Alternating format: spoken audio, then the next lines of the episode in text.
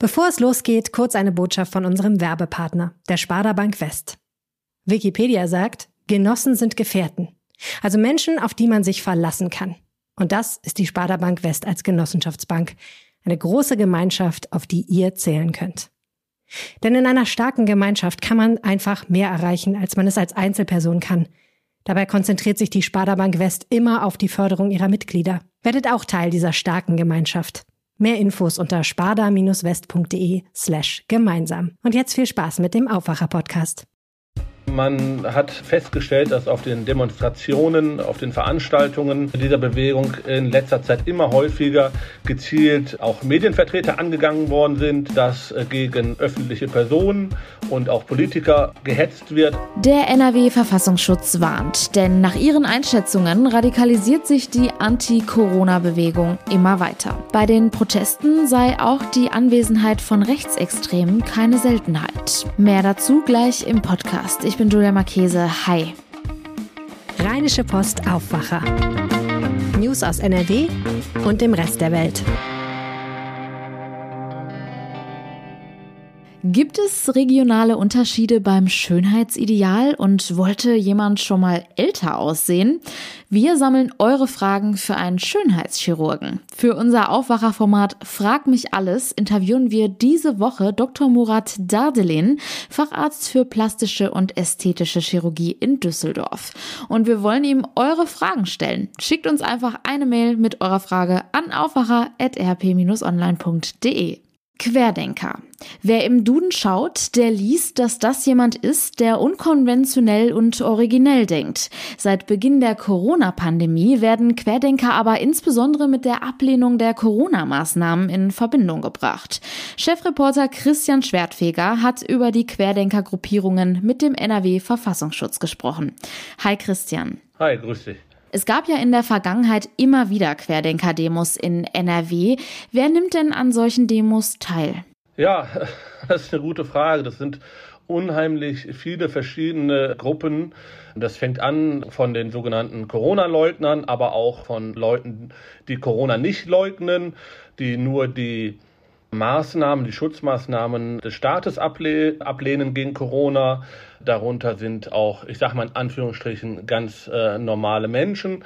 Unternehmer sind auch darunter teilweise Esoteriker, aber auch Leute, die die Allgemeinmedizin ablehnen und laut Verfassungsschutz auch äh, sehr viele Rechtsextreme. Bis zu 10 Prozent wird deren Anteil an dieser Szene mittlerweile ausmachen. Die Teilnehmer solcher Demos kommen also aus dem bürgerlichen Spektrum, aber an den Demos nehmen zum Beispiel auch Impfgegner teil. Das heißt, es ist eine sehr heterogene, also unterschiedliche Gruppe. Absolut. Jetzt gibt es aber nicht nur solche Querdenker-Demos, sondern auch sogenannte Corona-Rebellen. Vor ein paar Wochen war zum Beispiel auch ein Vorfall in den Schlagzeilen. Da hatte ein Düsseldorfer DRK-Mitarbeiter über den Lautsprecher eines Rettungswagens Corona-Rebellen als Spinner bezeichnet. Inwiefern unterscheiden sich denn diese Gruppierungen? Also zum Beispiel Querdenker und Corona-Rebellen? Rebellen? Also ich würde die gar nicht so großartig unterscheiden. Vielleicht im Namen her, ne? Sowohl unter den Corona-Rebellen als unter den, auch unter den Querdenkern, das sind, sind die gleichen Leute, ja. Wir haben hier beispielsweise in Düsseldorf laut Verfassungsschutz eine der größten regionalen äh, Gruppen von den Corona-Rebellen. Diese Gruppe, die sagt auch über sich selbst, sie wären alles andere als antisemitisch und wären auch keine Corona-Leugner, äh, sondern sie sind halt nur gegen, in Anführungsstrichen nur halt gegen die Maßnahmen, die der Staat gegen Corona trifft. Also ich würde da jetzt, ich würde die Gruppen nicht großartig unterscheiden.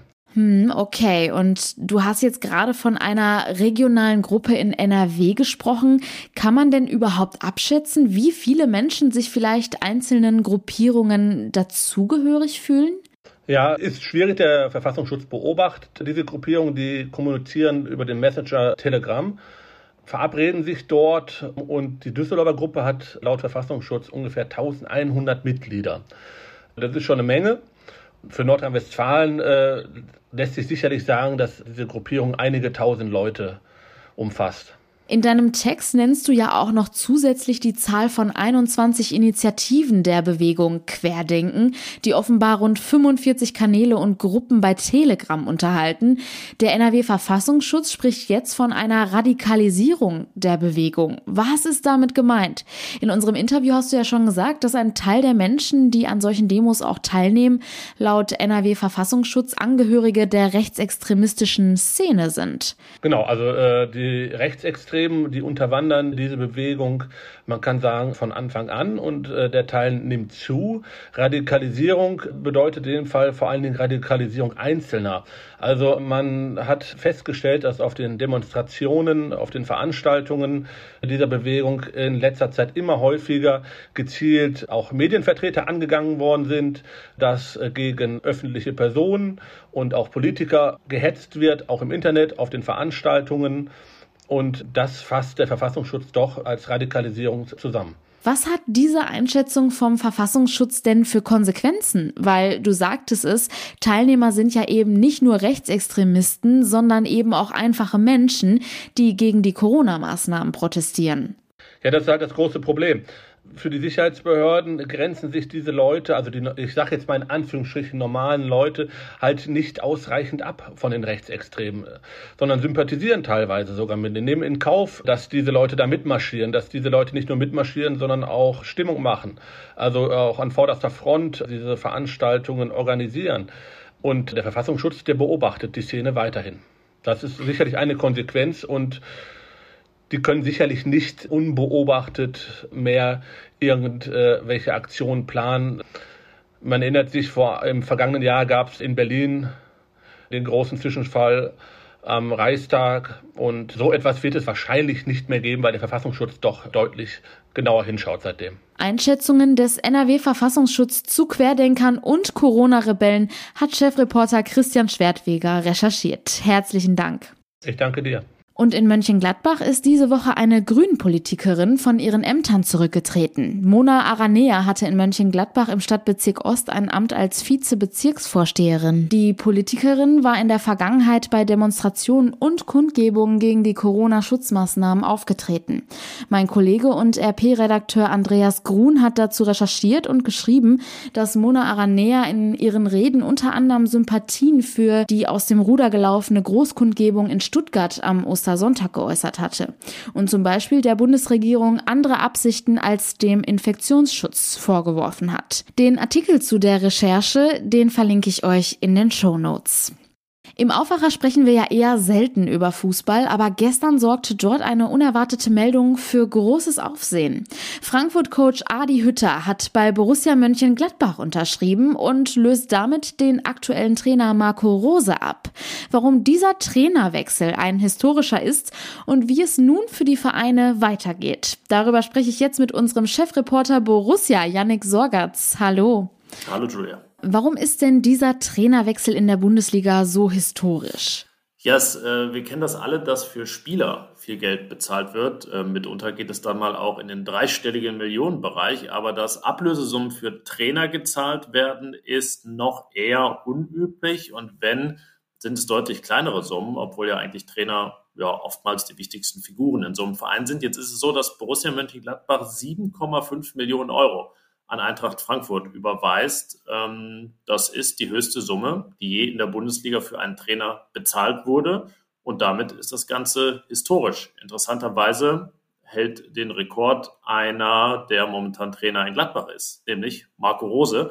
Der wechselt aber zu Borussia Dortmund. Dafür zahlt der BVB 5 Millionen Euro und ja, die werden also direkt reinvestiert in Frankfurts Adi Hütter. Was macht Adi Hütter als Trainer denn so besonders? Ähm, ja, Gladbachs Manager Max Eberl hat immer betont, dass er gar nicht den allerbesten Trainer sucht, sondern den, der am besten passt zu Borussia Mönchengladbach. Und das ist bei Adi Hütter auf jeden Fall gegeben, denn er ist, ähm, um mal ein bisschen kurz über seine Vita zu sprechen, 51 Jahre alt, kommt aus Österreich, hat äh, die Meisterschaft in Österreich gewonnen, in Bern, ist mit Eintracht Frankfurt ins Halbfinale der Europa League gekommen, ist aktuell Vierter in der Bundesliga mit Frankfurt und wird wahrscheinlich die Champions League erstmals erreichen mit der Eintracht. Also er hat Erfolge vorzuweisen, er ist erfahren und er verkörpert einen Stil, der zu Gladbach passt, den Gladbach gerne verkörpert. Ähm, es gibt da die sogenannte RB-Schule im Fußball. Da geht es um das äh, Red Bull-Imperium, das in Salzburg fußballerisch ja gegründet wurde. Wir alle kennen RB Leipzig und äh, Hütter ist da eben als Trainer groß geworden, verkörpert also diese ja, Schule, die doch für einen sehr intensiven Fußball, auch offensiv ausgerichteten Fußball steht. Und ähm, interessanterweise kam sein Vorgänger in Gladbach, Marco Rose, der jetzt noch Trainer ist, ähm, auch aus Salzburg, wo Adi Hütter früher Trainer war und sogar Spieler. Ähm, deswegen führt Max Eberl das in Gladbach jetzt so ein bisschen fort, ähm, aber hat sich eben auch gegen andere Möglichkeiten entschieden, zum Beispiel einen ganz jungen Trainer zu nehmen, der was ganz anderes verkörpert, sondern jetzt eben einen, der für diesen Stil steht, aber eben auch für viel Erfahrung, womit er dann an andere Gladbach-Trainer anknüpft, wie Dieter Hecking, Lucien Favre, die es in den vergangenen Jahren gab, die eher zur Generation Ü50 zählen. Also ja, viel drin in diesem Paket. Viele Fans diskutieren gerade, ob der Zeitpunkt der Bekanntgabe der richtige war. Warum? Ja, man muss ein paar Wochen zurückgehen. Da hat es ein Interview gegeben mit Adi Hütter bei Sky, wo er nach seiner Zukunft gefragt wurde. Da war schon klar, Gladbach sucht einen Trainer.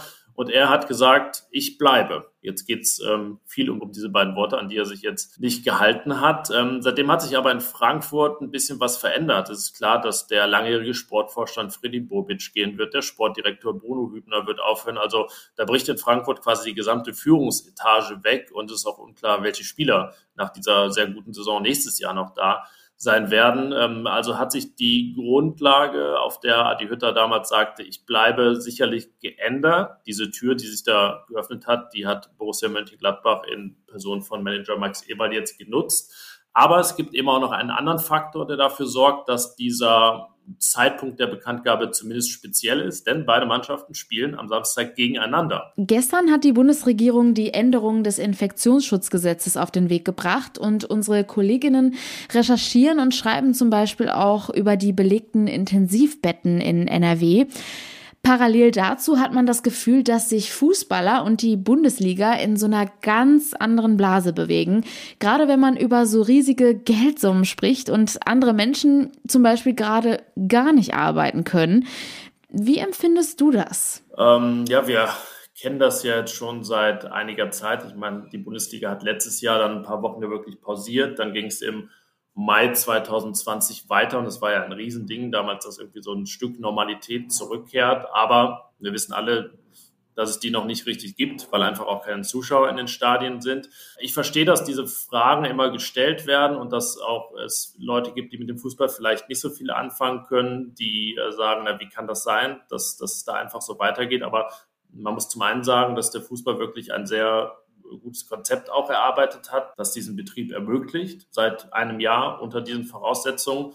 Und ähm, ja, es vielleicht, klingt vielleicht ein bisschen salopp, aber ich habe manchmal das Gefühl, wenn man jetzt den Leuten in dieser Lage auch noch den Fußball wegnehme, dann äh, ja, bricht viel noch eine der wenigen Freizeitbeschäftigungen, die es ja gerade überhaupt gibt, weg. Und das kann der Fußball in normalen Zeiten auch leisten, dass er so für so ein bisschen Zerstreuung und Unterhaltung sorgt. Und ich finde, das, das tut er jetzt auch. Natürlich, es gibt viele Sachen, die es zu kritisieren gibt. Ähm, die aber jetzt auch nicht erst durch die Corona-Pandemie offensichtlich geworden sind, was es da für Auswüchse gibt. Ähm, unterm Strich, ja, finde ich einfach, dass ähm, der Fußball doch bei allem, was man kritisieren kann, auch in der Lage ist, den Leuten, Leuten viel zu geben. Deswegen freuen wir uns auch, dass äh, wir als Reporter, dass es weitergeht, dass der Ball rollt und ähm, ja, wir dann am Samstag über ein Bundesligaspiel berichten können. Hast du denn jetzt zum Schluss noch einen Tipp, wie das Spiel am Samstag ausgehen könnte? Also Eintracht Frankfurt hat diese ganzen Gerüchte um ihren Trainer eigentlich gut weggesteckt zuletzt, hat sich dann nicht von beirren lassen. Gladbach hatte ja auch eine nicht so gute Phase. Aber ich habe das Gefühl, jetzt könnte am Samstag mal ein Tag sein, wo es dann ähm, in Richtung Gladbach ausschlägt, wo vielleicht diese Woche doch Spuren hinterlässt in Frankfurt. Und deswegen gibt es einen 2 zu 1 Sieg für Gladbach. Vielen Dank, Yannick. Mehr zum neuen Gladbach-Trainer Adi Hütter gibt es in einer Spezialfolge des Fohlenfutter Podcasts. Hört gerne mal rein. Und diese Themen sind heute außerdem noch wichtig. Mit einer Änderung des Infektionsschutzgesetzes haben sich Bund und Länder gestern für mehr Einheitlichkeit in der Pandemiebekämpfung ausgesprochen. So sollen Landkreise oder kreisfreie Städte ab einer Inzidenz von 100 Fällen pro 100.000 Einwohnern eine nächtliche Ausgangssperre von 21 bis 5 Uhr am nächsten Morgen verhängen müssen. Ab einer Inzidenz von 200 müssen Schulen ihren Präsenzunterricht einstellen. Ein Entwurf für die Änderung der Arbeitsschutzverordnung sieht außerdem vor, Betriebe künftig zu verpflichten, ihren Präsenzbeschäftigten mindestens einmal pro Woche einen Corona-Test anzubieten. Zudem werden die bereits bekannten Corona-Schutzregeln im Arbeitsschutz bis zum 30. Juli verlängert. Ab Freitag können in NRW Menschen der Geburtsjahrgänge 1944 und 1945 Impftermine vereinbaren. Laut einer Mitteilung des NRW Gesundheitsministeriums nehmen die Corona-Impfungen der Menschen zwischen 70 und 80 Jahren weiter an Fahrt auf. Zum Schluss noch ein kurzer Blick aufs Wetter. Der Tag beginnt bewölkt, am Nachmittag sind auch kurze Schauer möglich. Die Höchsttemperaturen liegen bei bis zu 7 Grad in Ostwestfalen und bis zu 10 Grad am Rhein.